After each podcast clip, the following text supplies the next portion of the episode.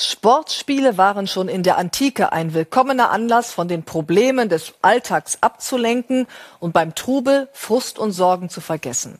Insofern hat die Fußball-Weltmeisterschaft nicht nur vielen Fans, sondern sicherlich auch dem russischen Präsidenten Putin gefallen, der sich beim öffentlichen Zuschauen allerdings sehr zurückhielt.